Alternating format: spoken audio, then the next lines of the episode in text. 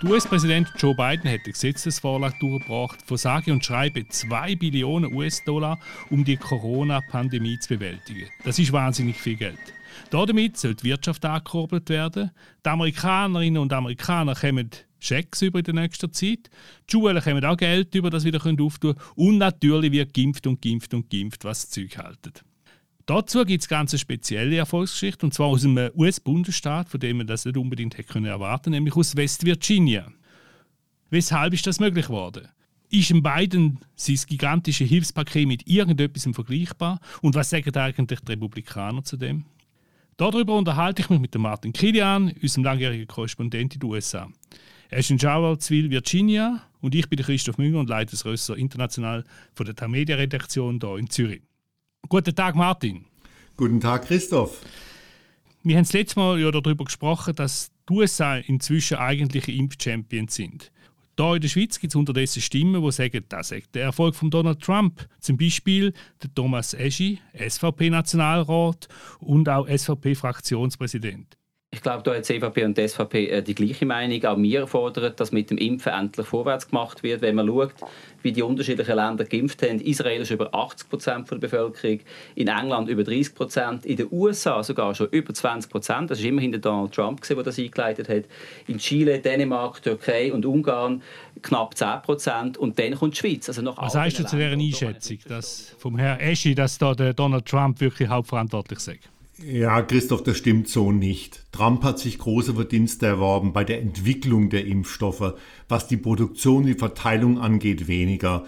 Die Kooperationsabkommen zwischen Merck und Johnson Johnson zur Herstellung des Johnson Johnson Impfstoffs, das hat Biden vermittelt. Biden hat auch den Defense Production Act, also den Notstand, Verteidigungsnotstand ausgerufen um wichtige Zutaten für diese Impfstoffe zu kriegen und natürlich was die Verteilung angeht, die Logistik dieser Impfstoffe, das ist Joe Bidens und äh, seines Teams Arbeit. Da muss man sagen, dass Trump ein Chaos hinterlassen hat. Insoweit hat der Herr Eschi nur recht, weil es um die Entwicklung der Impfstoffe geht, alles andere so kann man das nicht sagen. Also die größeren Verdienste hat sich hier ganz klar Joe Biden erworben, wiewohl man leider sagen muss, dass auch Joe Biden einem Impfnationalismus huldigt, also auch wie schon Trump wird er nicht gestatten, dass in den USA produzierte Impfstoffe ins Ausland exportiert werden. Man muss sich das mal vorstellen, wenn die EU genauso verfahren würde, würde die Schweiz wahrscheinlich alt dastehen, weil die Schweiz erhält ja Impfstoffe, die in EU-Ländern produziert worden sind. Und die EU, muss man ihr hoch anrechnen, erlaubt die, den Export dieser Impfstoffe, wenn auch zum Beispiel Italien jetzt seinen Rückzieher gemacht hat und AstraZeneca Impfstoffe, die in Italien produziert werden, nicht nach Australien ausliefern möchte. Aber im Großen und Ganzen verhält sich die EU weit, weit, weit sozialer als die USA in diesem Sinne. Und da muss man eben wirklich Joe Biden kritisieren, äh, dass der Export von Impfstoffen wie schon unter Trump überhaupt nicht erlaubt ist. Hast du persönlich die erste Impfung gut überstanden? Ja, ich habe äh, den berühmten Covid-Arm gekriegt, den nur ein kleiner Prozentsatz der Leute kriegen, die diesen moderner Impfstoff bekommen. Mein äh, linker Arm, wo der Einstich war, der ist seltsamerweise vier Tage nach der Impfung äh, knallrot angelaufen im Oberteil und das hat auch Mords gejuckt, ist aber dann weggegangen und ich habe mich informiert, also kein Problem. Äh, ansonsten nur ein Tag Müdigkeit, sonst alles wunderbar. Nicht schlecht. Und jetzt reist du ja dann wieder in die Provinz. Wir haben es letztes Mal gehört, das war eine mittlere Odyssee, bis du zu dieser Impfung gekommen bist. Und jetzt geht es wieder äh, in die Provinz für den zweiten Shot. Wie läuft das Impfprogramm in den USA? Im Großen und Ganzen sehr gut. Äh, es gibt also tatsächlich äh, mittlerweile über 20 Prozent, die zumindest einen Shot gekriegt haben. Und äh, es sieht im Moment so aus, dass alle erwachsenen Amerikaner äh, Ende Mai geimpft werden könnten, wenn sie das wollen. Und man muss also schon sagen, das ist ein sehr großer Erfolg. Ähm, und ich rechne damit, dass also auch ähm, nicht priorisierte Gruppen, zum Beispiel im Bundesstaat Virginia, wo ich lebe, schon im Anfang Mai, Ende April damit rechnen können, dass sie geimpft werden. Also das Impfprogramm ist ein großer Erfolg. Und was ist das für ein Gefühl? Ich meine, du kommst jetzt in die zweite Impfung über. Wirst du da wie einen Entfesselten die neue Reisefreiheit genießen oder was hast du geplant? Äh, ich werde weiterhin relativ vorsichtig sein. Maske tragen ist natürlich klar. Aber äh, zur Belohnung äh, habe ich äh, Silvia und mir, das heißt, sie hat es angeleiert, eine kleine Reise nach West Virginia spendiert. Und dort werden wir erstmals seit einem Jahr in ein Restaurant gehen und äh, äh, schön essen in Charlestown, West Virginia. Und darauf freuen wir uns auch wirklich sehr. Weißt du, welches Restaurant das er gönnt? Ja, wir haben uns einen Edelitaliener ausgesucht. Was heißt so edel ist er gar nicht, aber äh, ist ein schönes Restaurant und äh, ist natürlich interessant, dass wir nach West Virginia gehen. In äh, Virginia, wo wir wohnen, sind die Restaurants immer noch beschränkt offen, während in West Virginia also äh, alle Restaurants 100% Kapazität haben. Und deswegen haben wir uns entschlossen, dass wir also diese Fahrt dann machen werden nach West Virginia. Das sind zwei Stunden bis nach Charlestown und dort essen gehen. Äh, wir hier kennen West Virginia natürlich vor allem deshalb.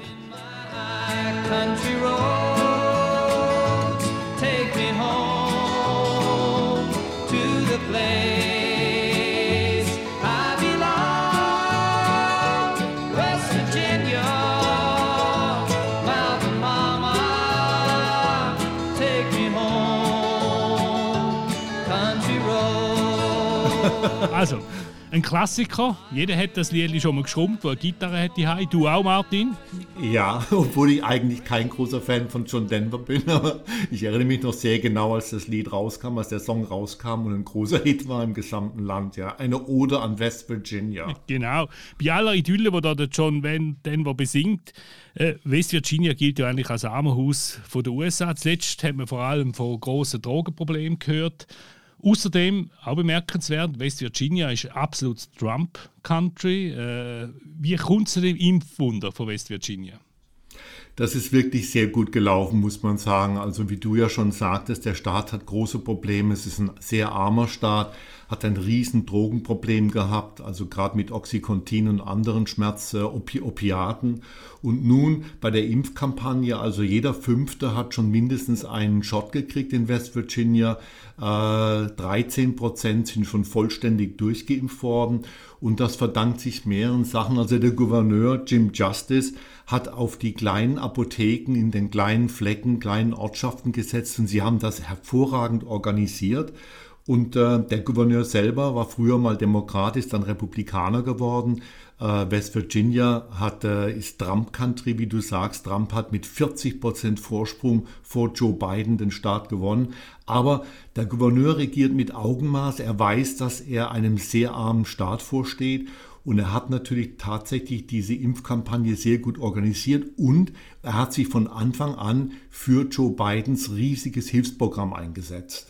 Ja, Gene Justice ist ja eigentlich ein guter Name für einen Gouverneur. Wer ist der Herr Justice, der Herr Gerechtigkeit auf Deutsch?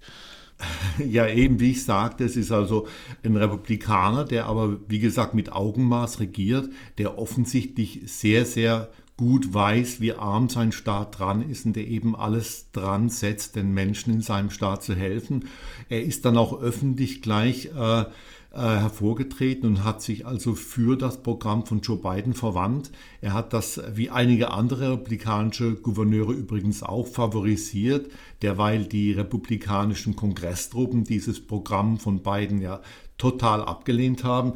Justice, äh, Jim Justice, der Gouverneur, kann sich nun tatsächlich brüsten, dass er einem Staat vorsteht, der das beste Impfprogramm im Lande hat, vielleicht neben South Dakota.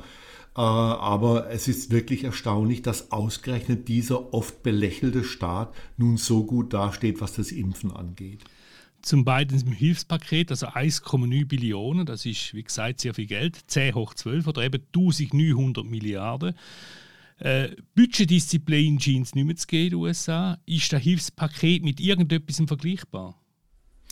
Eigentlich müsste man schon sehr weit zurückgehen, Christoph, um eine solche Kanone zu erleben, wie das, was Biden nun abgefeuert hat. Ich denke, der beste Vergleich tatsächlich wäre mit Lyndon Johnsons Krieg gegen die Armut 1965, also die Hilfsprogramme, die damals aufgelegt wurden.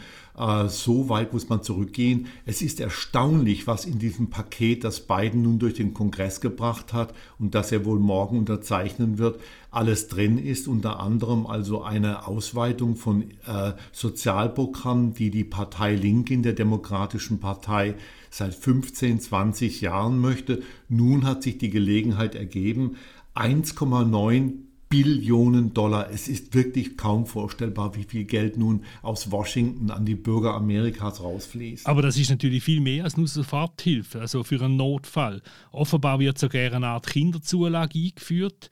Äh, das ist eigentlich ein Tabubruch in den USA, jetzt bis jetzt nicht gegeben. Wer soll das alles zahlen? Ja, da wird natürlich schon Geld gedruckt, da werden natürlich schon äh, Defizite gemacht, aber es ist natürlich auch ein Paradigmenwechsel. Wie du dich erinnerst, Christoph, äh, Ronald Reagans großer Satz war, äh, die, der Staat ist das Problem, möglichst wenig Staat. Das hat sich nun erledigt.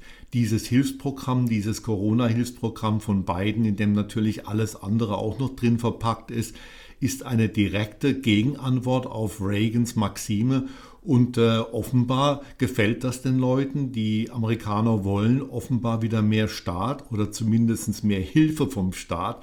Denn wenn man sich die Umfragewerte anguckt, es sind große Mehrheiten, also auch Republikaner darunter, die das Hilfsprogramm von Biden klar befürworten. Konkret, wer kommt denn da wie viel über? Es gibt 1400 Dollar pro Person das heißt, eine vierköpfige Familie mit also zwei Kindern kriegt 5600 Dollar. Äh, die Obergrenze liegt bei 150.000 Dollar. Wer also drüber verdient, kriegt weniger. 160.000 Dollar Familieneinkommen bedeutet, man kriegt nichts. Aber die Grenze ist derart hoch, dass also die meisten Amerikaner diesen Geldsegen kriegen. Und es gibt nicht nur die 1400 Dollar pro Kopf, es gibt dann obendrein noch 300 Dollar Kindergeld pro Monat. Das ist also ein unglaubliches Füllhorn. Stell dir vor, äh, eine Familie mit äh, äh, Vater und Mutter und drei Kindern kriegt also 7000 Dollar plus das Kindergeld. Ja, das ist nicht schlecht. Das ist eine einmalige Zahlung, aber natürlich recht weit lang. Kommst du auch etwas über? Ja klar, äh, 2800 Dollar, 1400 für mich, 1400 für Silvia.